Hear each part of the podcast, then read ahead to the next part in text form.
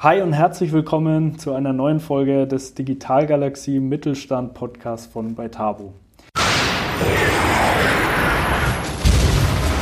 Digitalgalaxie Mittelstand, der Podcast zu den großen Fragen, Herausforderungen, Learnings und Best Practices rund um die digitale Transformation im Mittelstand.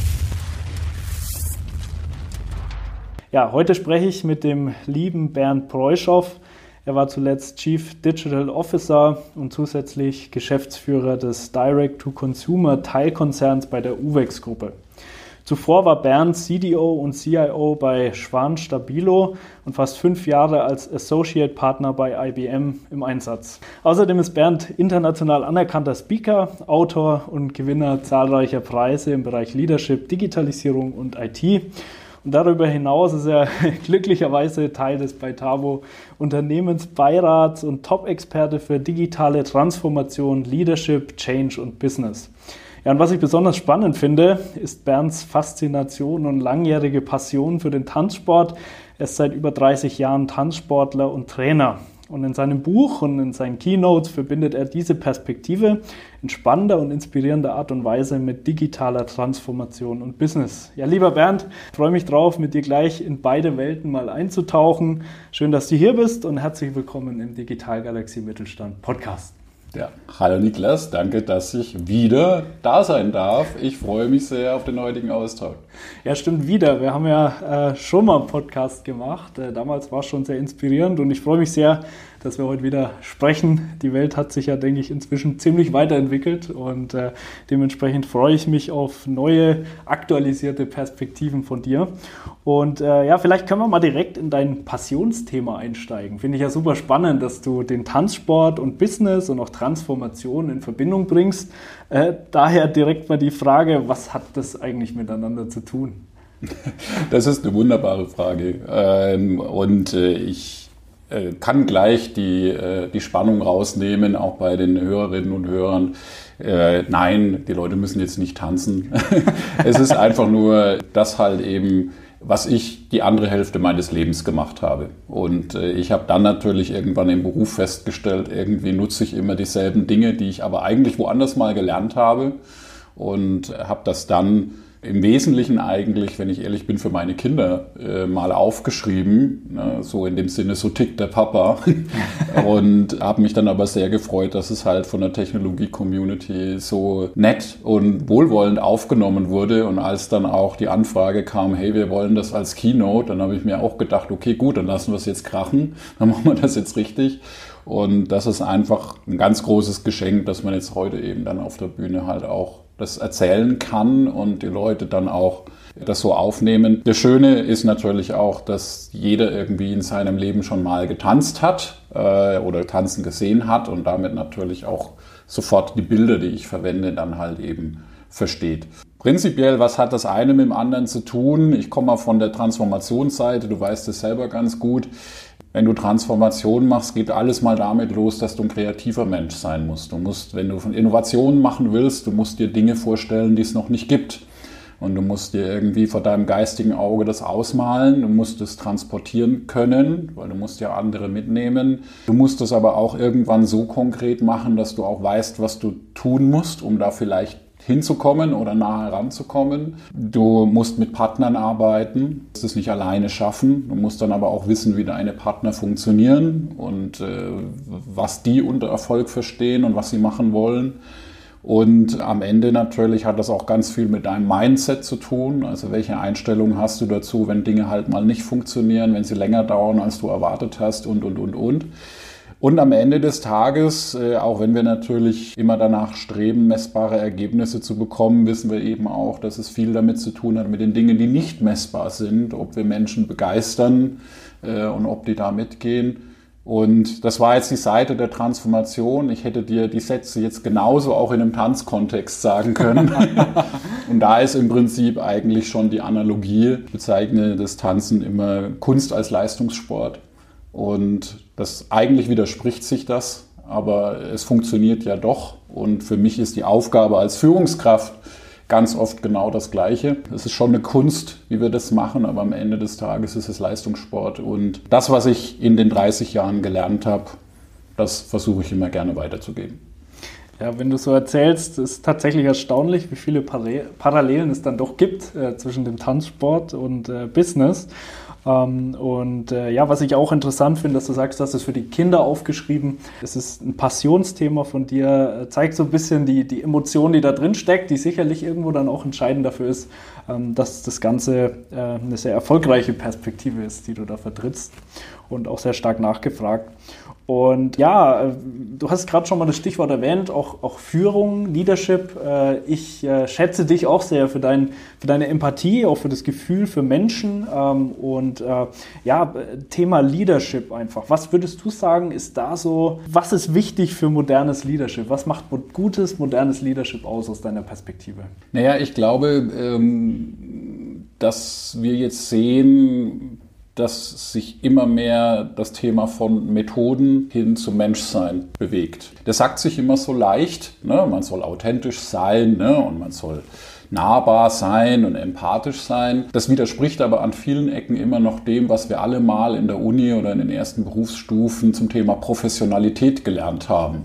Das ist auch immer so etwas, was ich auf den Bühnen gerne anspreche. Ich bin ein ganz großer Freund von Professionalität im Sinne von gute Ergebnisse, gute Qualität in Time, in Scope, in Budget etc. Ich glaube aber, dass es ganz oft eben sich auch verrannt hat im Sinne von äh, äh über Gefühle zu reden oder über Emotionen zu reden, ist nicht professionell. Und äh, das finde ich sehr schade, weil ich auch der Überzeugung bin, wenn mich die Leute heute fragen, was hat dich zu dem Menschen gemacht, der du bist, dann sage ich das, was glaube ich viele auch aus dem eigenen Erleben kennen. Geprägt haben dich die Momente, wo es nicht so gut lief. Und äh, die haben auch gezeigt, wer du bist und was du bist und wie du mit Situationen umgehst. Da offen drüber zu reden, zum einen unter Führungskräften, ist immer noch nicht normal. Also reden wir mal über unsere Schwächen reden wir auch mal über unsere Ängste und Sorgen. Und die sind normal. Ich meine, da draußen dreht gerade die Welt am Rad. Ne? Und keiner von uns hat jetzt irgendwie die beste von allen Glaskugeln. Und da natürlich vielleicht auch mal so Emotionen zu fühlen, wie ich habe das Gefühl, das wird gerade eine Nummer zu groß irgendwie, ich kriege das nicht mehr bewältigt.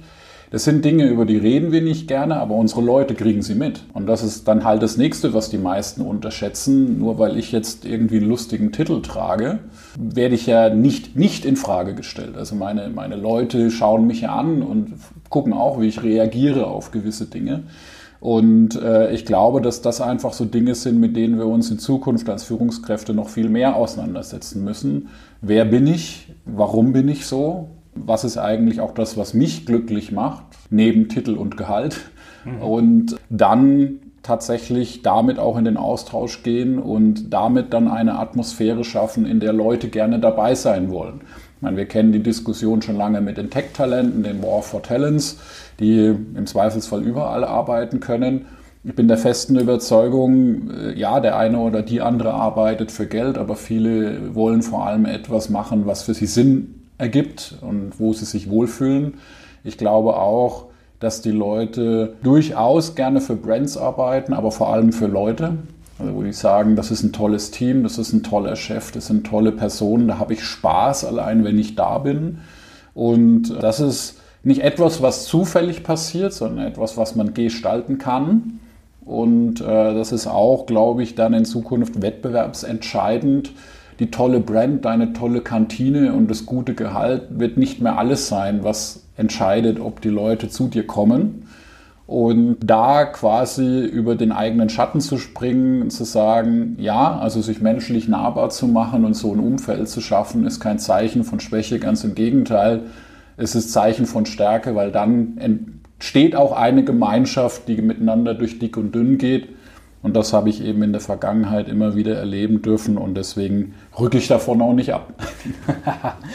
ja, sehr schön. Äh, eine Perspektive, die ich gerne mal rausgreifen würde, die ich auch äh, unter anderem sehr stark finde, ist wirklich so dieses, man muss lernen, sich selbst zu führen und man muss auch lernen, zu sich selbst ehrlich zu sein und dann ein Stück weit sich auch transparent zu zeigen, eben auch mit den Schwächen, äh, finde ich ganz, ganz stark und kann ich so nur unterstreichen und unterschreiben. Ich finde auch, dass es, äh, ja, dass man noch viel mehr sprechen könnte über seine Schwächen. Äh, letzten Endes natürlich immer irgendwo in einer vernünftigen Dimension, das ist auch ganz klar, aber definitiv mehr, als es momentan so der, der Standard ist, würde ich sagen. Äh, von daher äh, kann ich das äh, ja gut unterstreichen und sehe ich wie du. Ganz kurz ein Wort zu uns als Host dieser Show. Wir sind die Beitabo GmbH mit Sitz in Bamberg und wir bauen und bieten hochinnovative Software und Apps für smarte digitale Firmenprozesse. Unsere Kunden sind inhabergeführte mittelständische Unternehmen. Und wenn das für dich spannend klingt, dann äh, melde dich sehr gerne bei mir, Niklas Volland oder meinem Geschäftsführerkollegen Sebastian Schäfer entweder auf LinkedIn oder unter info@beitabo.de. Und jetzt wünsche ich dir weiterhin viel Spaß bei der Folge. Ja, Bernd, ähm, Thema Leadership, lass uns vielleicht mal so ein bisschen zum nächsten Thema gehen, wo du ja auch äh, viel unterwegs warst und bist und auch sehr viel Erfahrung im Laufe der Jahre gesammelt hast, sowohl bei Schwan Stabilo, bei, bei UVEX genauso oder als letztes warst, äh, sicherlich auch bei IBM damals. Äh, das ist das Thema Digitalstrategie, IT-Strategie ja, du warst in deinen Positionen für ja, weltweit in den Unternehmen für diese Themen verantwortlich, hast da sicherlich viele Herausfor Herausforderungen gehabt und äh, vielleicht willst du uns da mal so ein, zwei Herausforderungen mal mit reinnehmen, die vielleicht die größten für dich waren oder wo vielleicht auch die größten Learnings oder Erfolge passiert sind. Das fände ich sehr spannend. Gerne. Äh, wir können da gleich, glaube ich, anschließen an das, was wir vorher hatten. Also ich glaube, die größte Herausforderung, und das kennst du sicher aus dem Beratungsgeschäft, ist Demut. Wenn du also in einem Unternehmen bist und du sollst etwas Neues aufbauen. Als Sportler weißt du, wenn ich jetzt eine neue, eine neue Disziplin beginne, ich kann sie halt nicht. Das ist nicht schlimm, das ist auch nicht ehrenrührig, äh, aber ich muss das mal so konstatieren, weil ich muss ja mal meinen Ausgangspunkt ganz klar definieren. Also wenn ich nicht weiß, wo ich stehe, muss ich mich nicht drüber äh, aufregen, wo ich hinspringen soll. Das ist aber tatsächlich für viele Unternehmen ein Riesenthema. Ne? Gerade wenn die sich eben als Hidden Champions sehen und als Weltmarktführer und so weiter, mal ganz explizit zu sagen, das können wir nicht. Ne? Und das ist auch okay so, weil wir wollen es ja auch neu aufbauen. Das nächste, was dann natürlich kommt, auch zu akzeptieren, dass dieses Neue anders sich anfühlen wird als das, was ich jetzt halt eben schon 90, 100, 120 Jahre mache. Das ist nicht nur außerhalb der Komfortzone, das ist sogar explizit Discomfortzone. Mhm. Das kennt jeder von uns, der irgendwie mal was Neues angefangen hat. Du kommst ja in den ersten paar Momenten vollkommen bescheuert vor. Ne? Absolut. Und, äh, und das ja. ist ja auch ne, im Tanzsport, wenn du eine neue Choreo hast und gerade eben hast du noch ein Turnier gewonnen und jetzt rasselst du ständig gegen die Wand, weil du umkippst. Ne? Es klappt klappt ja irgendwie gefühlt nichts mehr. Ne? Aber diesen Prozess nennt man halt Lernen. Und ich versuche immer die Leute daran zu erinnern, es gibt keine Fähigkeit in eurem Leben, die ihr neu gelernt habt und sie hat an Tag 1 perfekt funktioniert. Da hilft dann auch, glaube ich, die Analogie zum Sport. Und äh, dann natürlich auch die dritte Herausforderung zu sagen, wie kann ich in einer Organisation mit meinem Team ankommen? Da bin ich ja auch, das weißt du, immer so ein bisschen am Hadern mit unserer Digital-Community, die sich ja gerne durchaus selber feiert. Das ist ja auch okay, nichts gegen Feiern. Aber tatsächlich muss man immer wieder daran erinnern, für diejenigen, die nicht dieser Community angehören, schaut es manchmal ziemlich kurios aus. Mhm. Vor allem, weil auch dann Begriffe verwendet werden, die man nicht versteht oder die nicht genau äh, geschärft sind das berühmte, die berühmt-berüchtigte Fehlerkultur haben, glaube ich, viele Unternehmen mal in den falschen Hals gekriegt, weil man es nicht erklärt hat. Und ich glaube, hier den Aufwand zu betreiben, Dinge zu erklären, Leute auch mitzunehmen und ganz, ganz viel Grundlagenarbeit zu machen. Also auch sich immer wieder dran zu erinnern, wir freuen uns natürlich darüber, wenn uns jemand Digital Leader nennt, aber ich sage mal, der Mitarbeiter in der Produktion, der hat überhaupt keine Connection zu den Themen, mit denen ich mich jetzt schon 22 Jahre beschäftige. Und eigentlich muss ich den mit dem Wissen, was ich heute habe, dort abholen, wo ich vor 22 Jahren war. Weil ich muss dem ja auch die Chance geben, diesen Verstehweg mitzugehen. Und das ist, glaube ich, auch was, wo wir als Community noch besser werden können, auch unsere Themen nach außen zu transportieren, auch die Dringlichkeit der Themen und die Hintergründe. Und das sind, glaube ich, so, so drei Dinge. Klarer Startpunkt, verstehen, dass die Reise halt einfach ein bisschen holprig sein wird, weil es neu ist und es nichts mit Versagen zu tun hat. Und sich die Mühe zu machen, viel, viel zu übersetzen, das sind, glaube ich, so Dinge, die wichtig sind und die natürlich auch zum Stolperstein werden können. Ja, die große Frage dabei ist natürlich auch, wenn ich jetzt mit dem zum Beispiel Fertigungsmitarbeiter spreche, äh, der, wie du richtig sagst, auf einem ganz anderen Level ist bezüglich Digitalisierung sind Technologiethemen als ich, wenn ich mich damit schon jahrelang beschäftige. Wie finde ich denn raus, wo der steht und wie ich den konkret mitnehmen kann? Wahrscheinlich durch den Dialog, oder? Einfach ins Gespräch gehen. Da kommt wieder mein Lieblingssatz zum Tragen: Try this crazy method called asking. okay. Und das ist, das ist äh, auch was, was ich auf der Bühne in meiner Keynote immer sage, ist eine der meist unterschätzten Kernkompetenzen von Führungskräften, ist Zuhören. Viele ne, gehen ja in Unternehmen und du weißt es selber, man muss ja nur auf LinkedIn schauen. Es gibt ganz viele Evangelists, Gurus, Rebels, was auch immer. Wo ich dann immer so leicht ketzerisch natürlich sage, komisch, äh, ich, ich sehe da nie einen Titel, der heißt Zuhörer ähm, sehe immer nur Leute, die reden. Und das ist aber so der Punkt, eben halt auch äh, dann zu den Menschen hinzugehen, zu sagen, erzähl mir mal, was, was beschäftigt dich? Oder auch halt einfach so, welche Fragen hast du? Das war ja auch bei den Firmen, wo ich begonnen habe. Ich habe dort angefangen, die Leute wussten ja schon vorher, dass ich komme und wussten, dass das Thema Digitalisierung ist wichtig. Aber ganz oft gibt es ja da auch eine Hürdenangst. Okay, du bist auf Ziellevel, du arbeitest mit dem Gesellschafter. Ne? Da haben viele Leute ein Thema damit, dich einfach irgendwie anzusprechen, speziell wenn sie dich persönlich noch nicht kennengelernt haben. Und diese Brücke dann halt auch zu überwinden und zu sagen, hier, Sie kennen mich noch nicht, aber ich bin der Bernd. Und ich fände es total toll, wenn Sie mir mal von sich erzählen, von dem, was Sie tun und was da auch so Haken und Ösen sind. Und wenn Sie Fragen an mich haben, nur zu. Allein das ist ja schon auch Kulturänderung ganz oft, wenn dann halt die Leute sagen, das hat noch nie einer mit mir gemacht, mich gefragt, was ich denke. Und gleichzeitig erzählen die Leute dann auch meist sehr offen, äh, was sie für Sorgen, Ängste haben, was sie gut finden, man, man sieht dann ja auch an der Antwort den Reifegrad. Also wie, wie reden die Leute über das Thema Digitalisierung? Erzählen die mir jetzt von ihrer Alexa daheim oder erzählen die mir von einer Messe, auf der sie waren und da wurde das Thema thematisiert? Dann kriegt man, glaube ich, ein ganz gutes Gefühl dafür. Mhm. Und wenn ich so ein Gespräch eben mit möglichst vielen führe auf den unterschiedlichsten Ebenen, dann glaube ich, kriegt man ein ganz gutes Gefühl dafür, wo kann ich anfangen. Vor allem, wie muss auch ich meine Rhetorik wählen?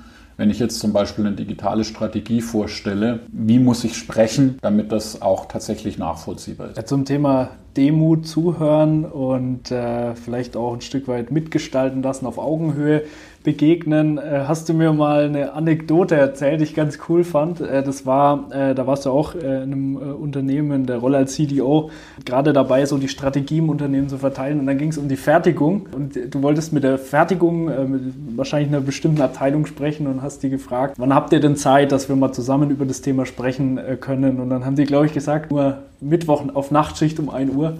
Da standest genau. du Mittwoch auf Nachtschicht um 1 Uhr dort und hast den Menschen wahrscheinlich auch zugehört und einfach die Inhalte präsentiert und damit natürlich auch gezeigt, hey, wie du sagst, ich bin der Bernd, ich möchte mit euch auf Augenhöhe sprechen, lasst uns gemeinsam das Thema gestalten, finde ich absolut klasse. Ja, ich denke, das ist tatsächlich essentiell. Ich glaube, das darf man den Leuten auch nicht übel nehmen. Natürlich wollen die auch erst mal dich abtesten. Ne? Und äh, das ist mit Kindern nichts anderes. Ne? Wenn, du, wenn dir irgendwie ein neues Kind begegnet, das, das dich kennenlernen, das wird dich irgendwann mal piesacken, weil es wissen will, wie du reagierst. so.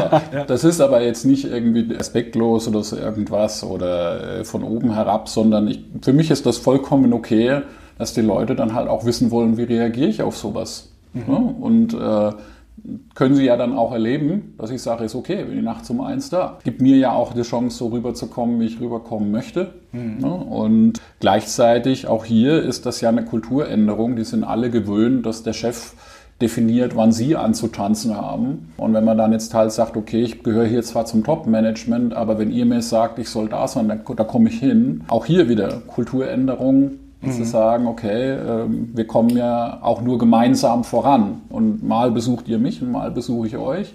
Und dann finden wir einen gemeinsamen Weg. Ich glaube, dass das schon wichtige Signale sind, die dann auch gesehen werden. Wie waren da damals die Reaktionen? Ja, zum einen äh, weiß ich noch sehr gut, der Produktionsleiter, der mich da eingeladen hatte, der hatte mir das Jahr noch so mit so einem leichten Lächeln im Gesicht gesagt, naja, so halt nachts um eins. Also, so, glaube, unterschwellig hat er angenommen, dass ich dann sage, kommt nicht in die Tüte. Ne? Und als ich dann gesagt habe, ist okay, schicken Sie mir einen Termin, war er wirklich, glaube ich, mal so kurz sprachlos, weil dann musste er selber rausfinden, äh, wer den Termin eigentlich eingestellt hat.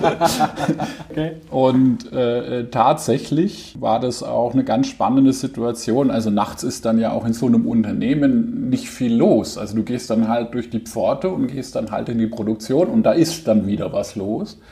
Und die sind es halt auch nicht gewohnt, dass nachts um eins irgendeiner aus dem Top-Management da durch die Gegend streunt. Mhm. Ja. Und, und die Blicke waren dann so, okay, was macht der jetzt hier? Hat er sich verirrt oder was? ähm, und ja. in der Präsentation war dann das Eis gebrochen, äh, als ich dann gesagt habe, freue mich, dass ich heute Nacht bei Ihnen sein kann. Mhm. Und das ist ja dann auch, wo man irgendwann in den nächsten Tagen dir die Leute auf einmal in der Kantine begegnen und dich halt von einem Ohr bis zum anderen dann angrinsen und irgendwas sagen wie, ja Mahlzeit, endlich mal eine normale Zeit, wo wir uns sehen. Ne? ähm, und das ist ja aber auch schön. Das ist ja dann das, was halt eben das gemeinsame Miteinander begründet und was nichts mit Methoden und nichts mit Struktur und Strategie zu tun hat, sondern das menschliche Miteinander. Ja, ja, sehr gut, sehr gut. Ja, finde ich sehr spannend. Auch da einfach die Wertschätzung den Menschen gegenüber, die immer hilft kann man sagen. Ne? Ja, Bernd, äh, jetzt bist du schon sehr lange in der Digitalisierung und Technologie unterwegs. Vielleicht, wenn wir mal so ein bisschen auf der Zeitachse rauszoomen. Äh, auch das fände ich äh, mal sehr interessant, deine Perspektive dazu zu hören, wie sich im Laufe der Jahrzehnte äh, so ein bisschen die Anforderungen an Unternehmen im Kontext der Transformation verändert haben. Ich denke, es ist ja ein Thema äh, Technologie. Man hört ja immer hier äh, exponentieller Wandel, es geht immer schneller vorwärts. Somit waren sicherlich vor 20 Jahren andere Dinge wichtig als jetzt heute. Äh, wie würdest du das betrachten?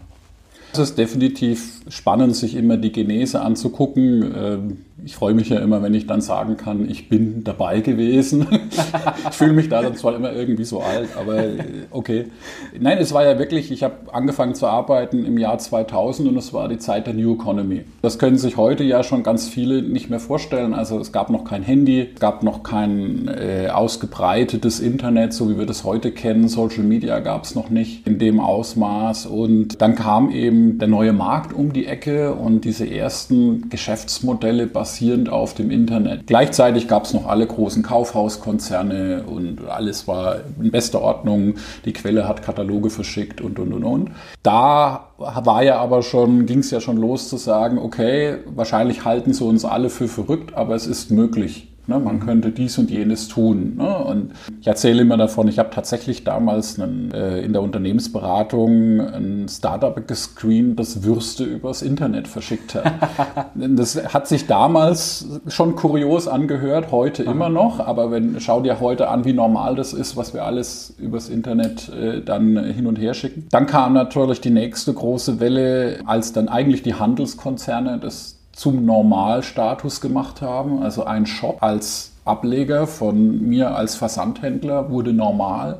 Dann natürlich die nächste große Welle mit, mit den Handys, dass das äh, ein mobiler Kanal dazu kam, der natürlich auch das Nutzerverhalten komplett neu definiert hat. Also vorher war das Internet ja an einen Rechner gebunden und der Rechner stand irgendwo und auf einmal war das Internet mobil. Natürlich ganz andere Cases äh, möglich gemacht hat natürlich in Folge dann das Datenthema gepusht, weil wenn es beim Nutzer so viel möglich ist, wie behalte ich denn dann als Verkäufer die Übersicht? Das hat das ganze CRM-Thema, Datenthema, Analytics-Thema gepusht. Und dann ist, glaube ich, auch die Designwelle darf man nicht vergessen, als dann das Handy kam und die Designer gemerkt haben, okay, Farben ist das eine, aber eigentlich geht es darum, wie das Ding funktioniert war, glaube ich, auch nochmal so mein Change, zu sagen, User Experience kriegt einen ganz neuen Stellenwert. Früher waren ja die Nutzer gewohnt, okay, ich kriege den Katalog, der ist halt so, wie er ist. Ne? Und auf einmal ist so die, die Macht zu den Nutzern rüber gewandert, weil was sich nicht leicht bedienen lässt, benutze ich nicht. Das gab es vorher nicht. Und das war, glaube ich, auch eine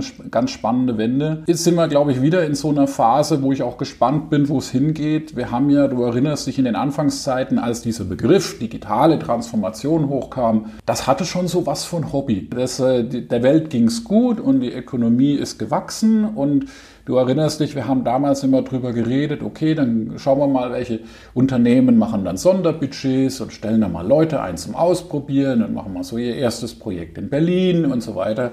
Damals war ja das auch so, dass viele Leute das nicht als Dringlichkeit wahrgenommen haben, sondern das war eine Option. Damit kann ich, kann ich mich beschäftigen, weil uns geht's ja gut. Das hat ja auch dazu geführt, dass viele der Kolleginnen und Kollegen auf die Bühne gegangen sind und ja immer diese drohende VUCA-Welt angekündigt haben. Das war ja damals mehr oder minder ein rhetorischer Kniff. Äh, um irgendwie zu, den Leuten zu sagen, ja, das ist heute noch nicht das Thema, aber es wird das Thema. Ähm, die einen haben dir geglaubt, die anderen nicht. So, jetzt sind wir heute, sind wir uns, glaube ich, alle einig, das ganze Ding ist da. Ne? Und ähm, Jetzt haben wir aber ein anderes Problem, dass eben jetzt Transformation ist keine Entscheidung mehr, sondern jetzt ist ja so, dass sich unsere Welt transformiert und alles, was sich da transformiert, ist größer als dein Unternehmen. Ob das der Klimawandel ist, ob das die Energiekrise ist, ob das zusammenbrechende globale Handelsbeziehungen sind und so weiter und so fort.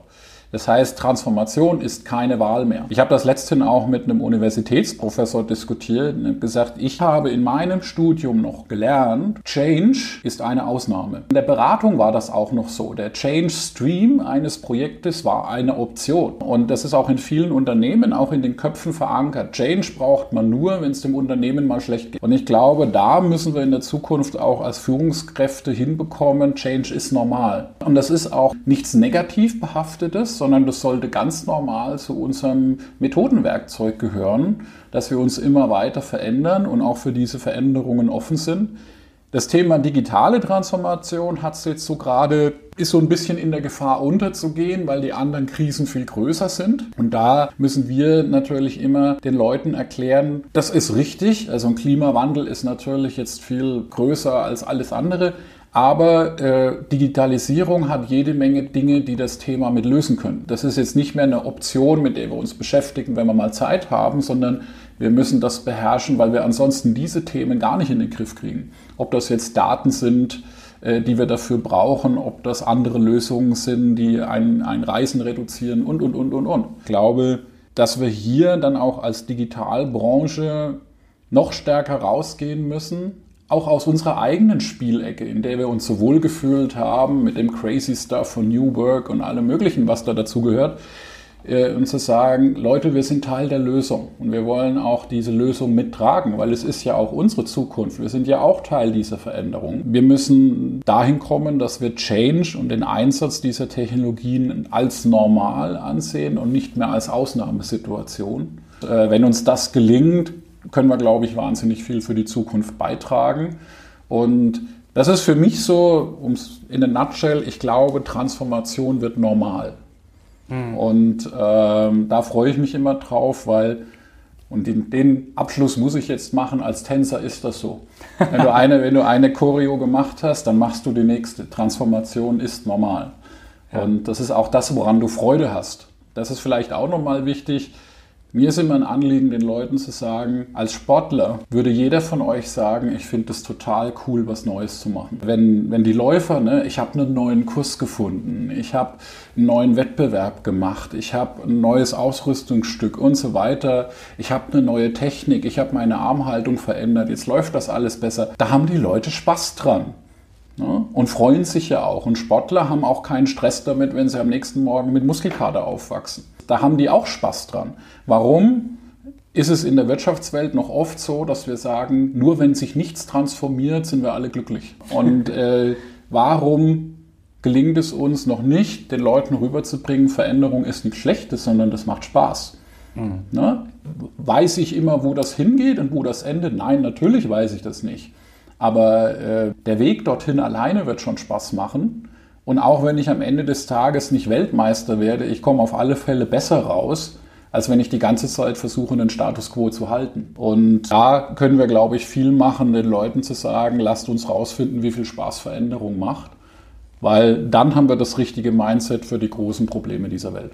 Ja, unsere Theorie ist ja immer so ein bisschen, dass man einfach gegen die Natur des Menschen ein Stück weit ankämpft, wenn es um Veränderung geht, weil es halt immer ein Energieaufwand und der Mensch eher gerne Energie spart und natürlich alles, was auch den Status des Menschen irgendwie verändert oder angreift, ist er immer erstmal vorsichtig. Deswegen denke ich mal, liegt schon ein Stück weit in der Natur, oder? Naja, da kann man jetzt trefflich drüber diskutieren. Ja. Ne? Das ist ja, da gibt es ja auch die zwei großen äh, Philosophen, Rousseau und Hobbes. Ne? Der eine sagt, der Mensch ist im Prinzip gut und wurde durch die Zivilisation versaut.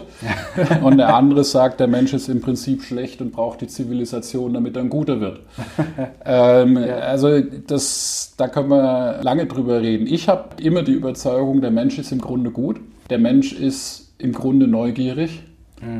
Der Mensch hat Spaß, Dinge zu erfahren und der Mensch ist ein Gemeinschaftstier. Das ist, glaube ich, auch so ein Punkt zu sagen, ich fände es schön, und das ist auch immer eine meiner Botschaften, immer in meiner Keynote zu sagen, ich glaube, Togetherness ist key. Ja. Und da ist dann auch so das Social-Media-Phänomen, jeder braucht seine individuelle Personal Brand, jeder strebt nach individueller äh, Verwirklichung und so weiter. Ja, das ist alles richtig und wichtig, dass man sich Gedanken über sich macht, aber am Ende des Tages sind wir als Menschen nur glücklich, wenn wir in einer schönen Herde sind, ja. wir uns wohlfühlen und äh, Dinge, Leute nach demselben Ziel streben. Und dann haben wir auch nicht mehr so viel Angst vor dem Neuen, weil dann gucken wie wir uns das an mhm. und nicht nur ich mir.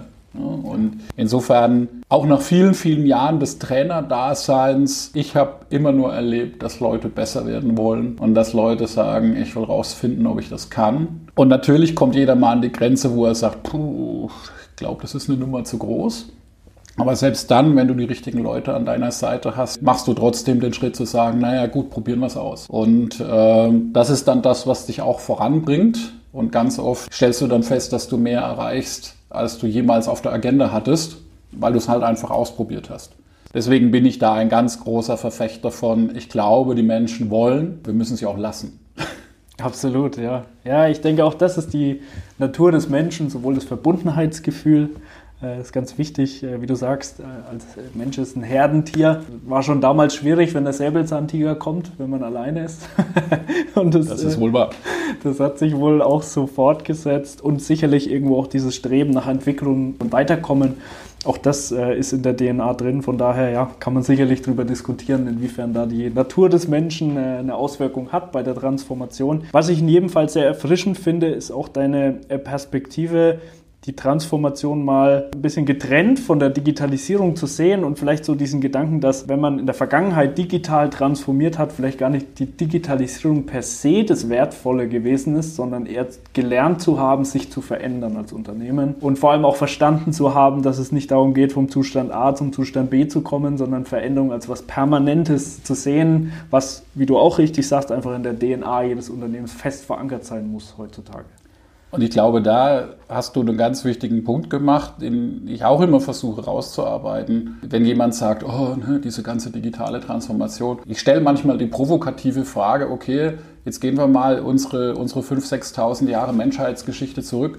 Sag mir mal bitte den Zeitpunkt, wann keine Veränderung war. Und ehrlicherweise, das gab es nie. Ne, guck dir auch die grundlegenden Prinzipien an. Eine Evolution geht ja nur mit Veränderung, ne? weil sonst ist keine Evolution. Es haben sich nur immer die Rahmenbedingungen geändert, also auf unserem Planeten oder durch bestimmte Verhältnisse zwischen den Menschen. Und jetzt kommen halt eben, haben sich Rahmenbedingungen geändert, weil wir technologisch neue Erfindungen gemacht haben. Also ich bin da vollkommen bei dir. Diese Fähigkeit, sich zu verändern, ist eigentlich auch in uns inhärent. Und da dann diese Perspektive einzunehmen, zu sagen, Veränderung ist was Gutes, da sind wir wieder an dem Punkt äh, von vorhin, und sie ist auch normal. Sie ist keine Krise. Und es gibt nur Zeiten, da wird sie halt mal mehr und mal weniger gefordert, aber sie ist immer da. Das ist, glaube ich, ein ganz wichtiger Punkt. Das ist natürlich auch wichtig für unsere äh, digitalen Kolleginnen und Kollegen. Da müssen wir auch manchmal unser Ego beiseite legen. Ne? Wir sagen, okay, dann können wir halt nicht so sehr auf auf dem Digitalisierungsthema rumreiten, aber ich glaube, das Transformationsthema ist sowieso viel spannender. Wenn wir dann damit auch glaube, das ist auch ein Thema, wo uns die Menschen folgen, weil das, was sie verstehen, was sie nachvollziehen können, dann zu erklären, was im Digitalbereich, was es dann Technologien gibt, was es an Methoden gibt, an Möglichkeiten gibt, ist dann tatsächlich Lernen. Und das ist so, um wieder die Sportanalogie Analogie zu machen, wenn du jemanden da draußen auf der Straße fragst, hast du Spaß an Sport, dann wird jeder sagen, ja. Wenn du aber sagst, okay, hast du Spaß an Bogenschießen, ist ja schon sehr speziell. Mhm. So, aber wenn du, wenn du sagst, okay, hast du Spaß an Sport, okay, schau mal, ich habe hier einen Bogen, magst mal ausprobieren. Ist ein ganz anderer Weg, als sofort quasi in diese Nische reinzuspringen und dann natürlich auch zu sagen, nö, will ich nicht, keinen Bock Ne? Mhm. So. Die Leute auf der Grundfähigkeit abzuholen. Was liegt eigentlich dahinter? Ne? Und das ist bei uns halt Transformation basierend auf Technologie. Ja. Ne? Sehr wertvoll, genau. Den Menschen da abholen, auf der Basis abholen, die er versteht, mit der er sich identifizieren kann. Und dann äh, einfach mal im Gespräch äh, durchfragen, auch mal klären, wo er steht, wo er Interessen hat. Und dann kann man ihm das Werkzeug geben und mit ihm den Weg weitergehen. Ja, finde ich äh, sehr wertvoll. Ja, Bernd, jetzt haben wir gerade mal auf die letzten 20 Jahre der Transformation geguckt. Abschließend jetzt vielleicht nochmal die Frage bezüglich der nächsten zehn Jahre. Was glaubst du denn in den kommenden zehn Jahren, so auf ganz allgemeiner Ebene, ist für Unternehmen extrem wichtig, um wettbewerbsfähig zu bleiben? Naja gut, also eines vorneweg geschickt. Ich freue mich immer, wenn man mir die Frage stellt. Meine erste Antwort ist, meine Glaskugel ist auch nicht besser als die von anderen. Aber äh, ich aber glaub, sie ist sehr gut. absolut. Ähm, man sagt so. Nein, aber äh, ich denke, für mich entwickelt sich gerade auch im Gespräch mit Unternehmen, dreht sich der Fokus gerade so ein bisschen von dem, was machen wir aufs wie, auf wie machen wir es. Gerade das Thema Strategie ist ja dann auch immer so eine Diskussion, wo die Leute sagen mit dem Unternehmen, was wollen wir denn in der Zukunft tun? Und jetzt haben wir gerade gelernt, unsere Welt verändert sich so schnell, dass wir diese Wahlfreiheit vielleicht nicht immer haben oder Dinge mit einem ganz anderen kurzfristigen Zeithorizont kommen, wo es halt eben auch gerade nicht um das Was geht, aber sehr entscheidend um das Wie. Ne? Also die Unternehmen, die die letzten Jahre sich sehr darauf konzentriert haben, pragmatisch zu führen, sich agil aufzustellen, flexibel zu handeln, schnell reagieren zu können, das sind alles Wie-Fragen und die sind jetzt natürlich, können mit solchen Situationen besser umgehen. Und jetzt gerade stellen dann halt eben viele Unternehmen fest, hoppla, diese Fähigkeit haben wir gar nicht. Und ich glaube schon, dass das so die nächsten Jahre uns noch beschäftigen wird, weil selbst wenn auch eine Ukraine-Krise, was wir alle hoffen, irgendwann mal vorbei ist, werden wir immer noch einen Klimawandel und eine Energiekrise und dergleichen haben. Und wie dann eine globale Lieferkette ausschaut, wird dann auch nur wieder anders sein. Und da äh, ist sehr viel am eigenen Wie zu arbeiten. Ne? Um, um in der Sportanalogie zu bleiben, einen großen Bewegungsschatz zu haben und halt einfach eine sehr, sehr gute Grundfitness. Dann kannst du immer noch entscheiden, ob es Fußball oder, oder Marathon wird. Ne? Aber du bist im Prinzip für beides vorbereitet. Und das ist, glaube ich, so ein bisschen, wo der Fokus ein anderer wird. Ich glaube, dass das auch einen Einfluss haben wird auf die Art und Weise, wie wir digitale Innovation betreiben. Aber letzte Jahre ja immer viel drüber geredet, über die berühmten Greenfield Approaches, wo man irgendwas Vogelwildes aufgebaut hat, was im Zweifelsfall mit der Kern-DNA nichts zu tun hat. Ich glaube, auch das wird vielleicht ein bisschen weniger werden und der Innovationsfokus richtet sich gar nicht so sehr nach außen, sondern nach innen. Also wie können wir uns auch selber innovieren? Wie können wir Prozesse mal ganz anders denken? Also disruptives Denken heißt ja nicht immer nur außerhalb des Unternehmens, sondern auch in sich einen Prozess anders denken. Was dann aber auch eine Kernfähigkeit ist, das zu können, die man natürlich dann jederzeit wieder nach außen richten kann. Und ich glaube schon, dass das so die Prägung der nächsten Jahre sein wird und das führt mich ja dann auch immer dazu, was ich auch im CIO-Magazin mal gesagt habe. Ich glaube, dass wir als Technologieleader vormalig immer mehr zu Business-Leadern führen müssen, weil wir ja die sein müssen, die das können. Und wenn wir quasi dieses Business führen, dann können wir es auch entsprechend darauf vorbereiten. Wir müssen natürlich nur den Mut haben, das auch zu tun und auch das Risiko einzugehen. Aber ich glaube, dass da sich auch an den Rollenmodellen einiges verändert. Aber ich glaube, dass wir heute zumindest keiner mehr erklären müssen, warum das notwendig ist. Vor fünf bis zehn Jahren war das noch so. Warum muss man sich überhaupt damit beschäftigen? Das hat heute jeder verstanden. Und das ist ja auch eine Basis, auf der wir dann losstarten können. Absolut, auf jeden Fall. Ich denke, man kann festhalten, Unternehmen müssen ihre Hausaufgaben machen und sollten sich erstmal darüber klar werden, was sind die Hausaufgaben. Ich denke, da hast du gerade guten Input gegeben. Damit kann man gut arbeiten und sich mal überlegen, was kann ich eigentlich für mein Unternehmen umsetzen. Besonders spannend finde ich da die Perspektive, disruptiv auch mal nach innen zu denken. Sehr guter Impuls und ähm, ja, und dann sollte man wie immer in die Umsetzung kommen und sich auch mal was trauen und ja, auch das, was man tut, nicht immer nur auf dem, auf der Basis bewerten, was aktuell die Situation ist, wie es in der Vergangenheit oft war, sondern auch mal in die Zukunft schauen, was kann passieren und wie kann ich mich darauf vorbereiten. Das merkt man, glaube ich, jetzt gerade ganz gut. Die Unternehmen, die vorbereitet waren, die schon jahrelang transformiert haben, die haben jetzt definitiv einen Vorteil.